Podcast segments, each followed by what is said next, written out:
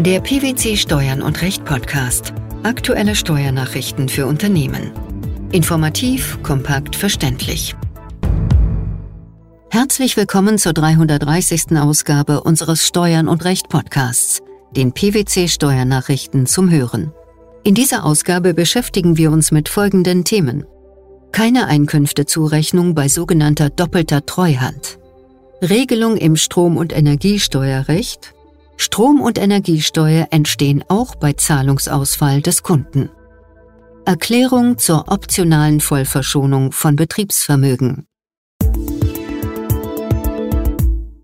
Bei der sogenannten doppelten Treuhand kann auch nach Eintritt des Sicherungsfalles ein steuerrechtlich anzuerkennendes Treuhandverhältnis vorliegen. Dies hat der Bundesfinanzhof in einem aktuellen Fall entschieden.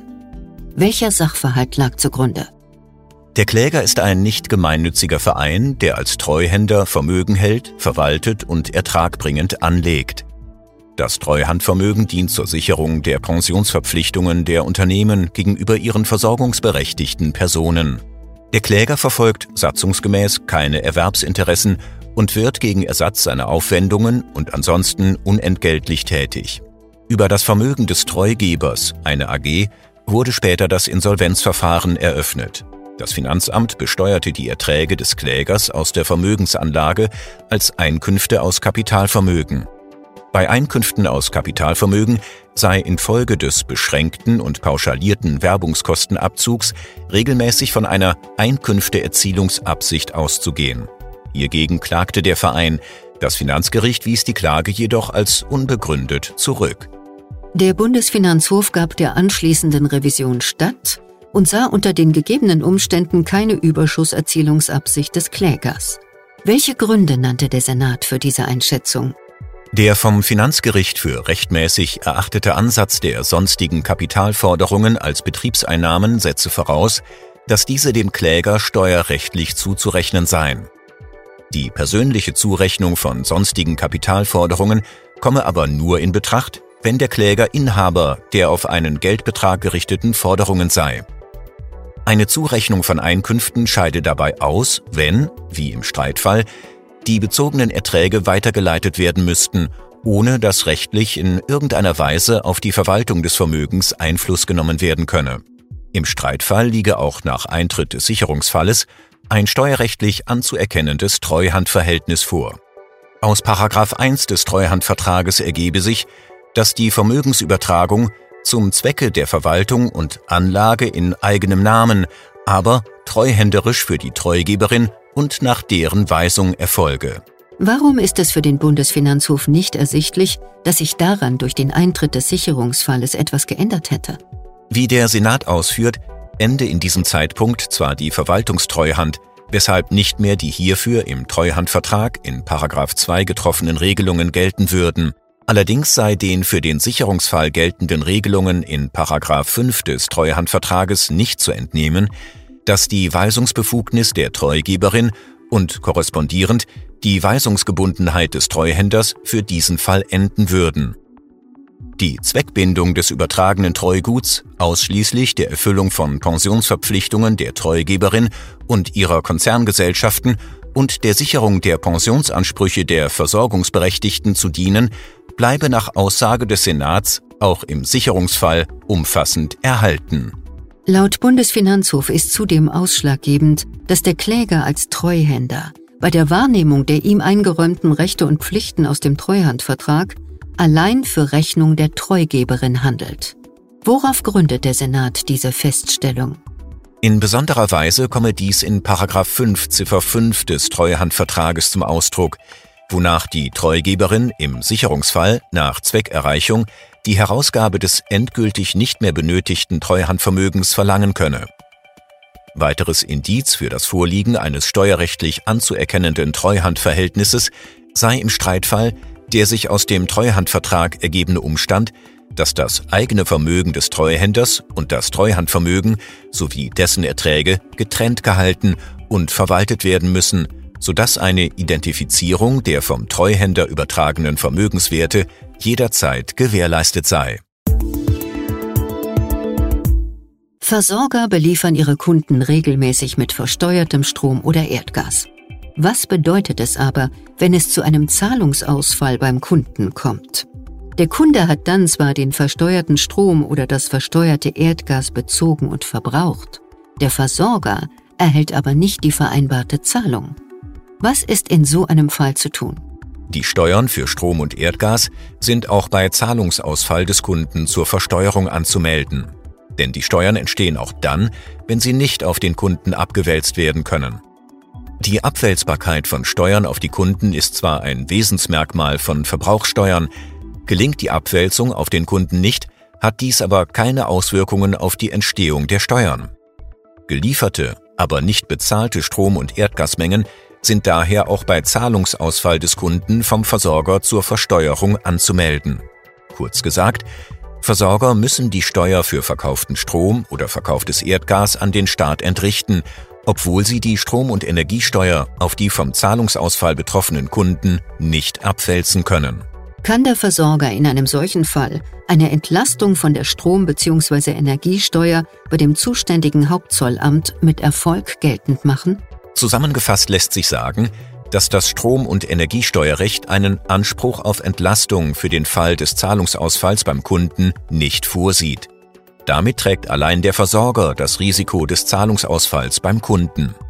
Auch ein Erlass der Stromsteuer im Billigkeitswege gemäß Abgabenordnung wurde von der Rechtsprechung bisher abgelehnt. Dabei wurde insbesondere auf drei Punkte verwiesen. Welche sind das? Zum einen sind danach Forderungsausfälle nicht atypisch, sondern treten bei allen Versorgern auf. Zum anderen stellen Forderungsausfälle die Abwälzbarkeit der Steuer nicht grundsätzlich in Frage, da regelmäßig die Möglichkeit einer kalkulatorischen Überwälzung bestünde. Und drittens betrifft das Risiko der Abwälzung der Steuer auf den Kunden nicht den steuerlichen Bereich, sondern ist Teil eines allgemeinen kaufmännischen Risikos. Zunehmende Zahlungsausfälle werden daher unter Umständen zu kalkulatorischen Anpassungen zwingen. Für Kraftstoffe gibt es Sonderregelungen. Mit 60 Energiesteuergesetz besteht eine für das Verbrauchssteuerrecht einmalige Entlastungsnorm, die bei Zahlungsausfall des Kunden dem jeweiligen Mineralölhändler einen einklagbaren Rechtsanspruch auf Entlastung zugesteht. Welches Ziel hat diese Vorschrift? Ziel der Vorschrift ist insbesondere die Entlastung des mittelständischen Mineralölhandels und deren Förderung der Wettbewerbssituation. Die Vorschrift trägt den besonderen Gegebenheiten des Mineralölhandels Rechnung. Immerhin entfällt ein Großteil des Kaufpreises auf die Energiesteuer. Anspruchsberechtigt ist der Verkäufer von nachweislich versteuerten Kraftstoffen. Welche Voraussetzungen müssen dafür erfüllt sein? Wesentliche Anspruchsvoraussetzung ist die Zahlungsfähigkeit des Warenempfängers. Die praktische Durchsetzbarkeit eines solchen Anspruchs ist allerdings von der Erfüllung einer ganzen Reihe von Voraussetzungen abhängig. Hier treffen insbesondere den Antragsteller eine ganze Reihe von Verpflichtungen. So wird beispielsweise eine laufende Überwachung der Außenstände genauso vorausgesetzt wie eine rechtzeitige Mahnung. Angesichts der aktuellen Entwicklungen am Energiemarkt ist eine Berücksichtigung der Voraussetzungen nach 60 Energiesteuergesetz im Rahmen des betrieblichen Forderungsmanagements daher durchaus empfehlenswert. Der Gesetzentwurf zur Änderung des Strom- und Energiesteuergesetzes sieht den Wegfall der Entlastungsnorm des 60 Energiesteuergesetz ab dem 1. Januar 2025 vor. Warum? Zur Begründung wird angeführt, dass die Steuerentlastung unionsrechtskonform zurückzuführen und im Energiesteuergesetz zu streichen ist. Den betroffenen Unternehmen bleibt es unbenommen, im Rahmen der allgemeinen Billigkeitsgrundsätze gemäß Abgabenordnung Hilfe zu beanspruchen. Der Bundesfinanzhof hat entschieden, der bis zum 30. Juni 2016 für die Gewährung der Vollverschonung von Betriebsvermögen maßgebender Anteil des Verwaltungsvermögens ist auch bei mehreren gleichzeitig übertragenen wirtschaftlichen Einheiten für jede Einheit gesondert zu ermitteln. Welcher Sachverhalt lag dem Urteil zugrunde? Die Mutter der Klägerin schenkte ihr im Jahr 2010 Anteile an insgesamt vier Kommanditgesellschaften.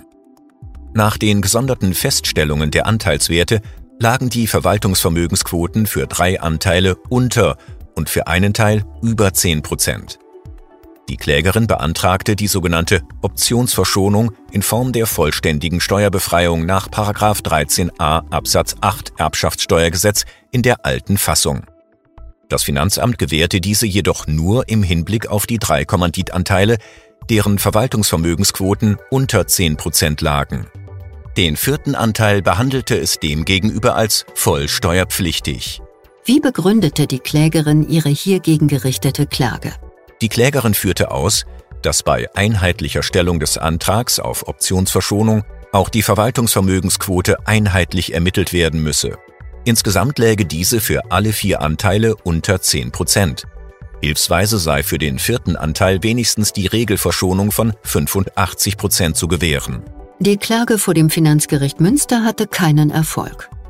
Der Bundesfinanzhof schloss sich der Entscheidung der Vorinstanz an Weshalb wurde die Revision vom obersten Finanzgericht als unbegründet zurückgewiesen? Nach Auffassung des Senats sei der relevante Anteil des Verwaltungsvermögens in Bezug auf jede übertragene wirtschaftliche Einheit und damit für jeden übertragenen Anteil an einer Gesellschaft im Sinne des Einkommensteuergesetzes gesondert zu ermitteln. Das gelte sowohl für die Regelverschonung als auch für die eröffnete Vollverschonung. Die Vollverschonung nach Maßgabe des von der Klägerin angeführten 13a Absatz 8 Erbschaftssteuergesetz in der alten Fassung sei an die Abgabe einer entsprechenden Erklärung geknüpft. Bei einer einheitlichen Schenkung von mehreren wirtschaftlichen Einheiten könne die Erklärung zur optionalen Vollverschonung für jede wirtschaftliche Einheit gesondert abgegeben werden. Sei die Erklärung zur optionalen Vollverschonung für eine wirtschaftliche Einheit abgegeben worden, die die Anforderungen an die Vollverschonung nicht erfülle, sei für diese wirtschaftliche Einheit auch nicht die Regelverschonung zu gewähren. Keine Einkünftezurechnung bei sogenannter doppelter Treuhand? Strom- und Energiesteuer auch bei Zahlungsausfall des Kunden? Sowie Erklärung zur optionalen Vollverschonung von Betriebsvermögen. Das waren die Themen der 330. Ausgabe unseres Steuern und Recht Podcasts, den PwC Steuernachrichten zum Hören. Wir freuen uns, dass Sie dabei waren und hoffen, dass Sie auch das nächste Mal wieder in die PwC Steuernachrichten reinhören. Steuerliche Beiträge zum Nachlesen finden Sie in der Zwischenzeit unter blogs.pwc.de slash steuern minus und minus recht.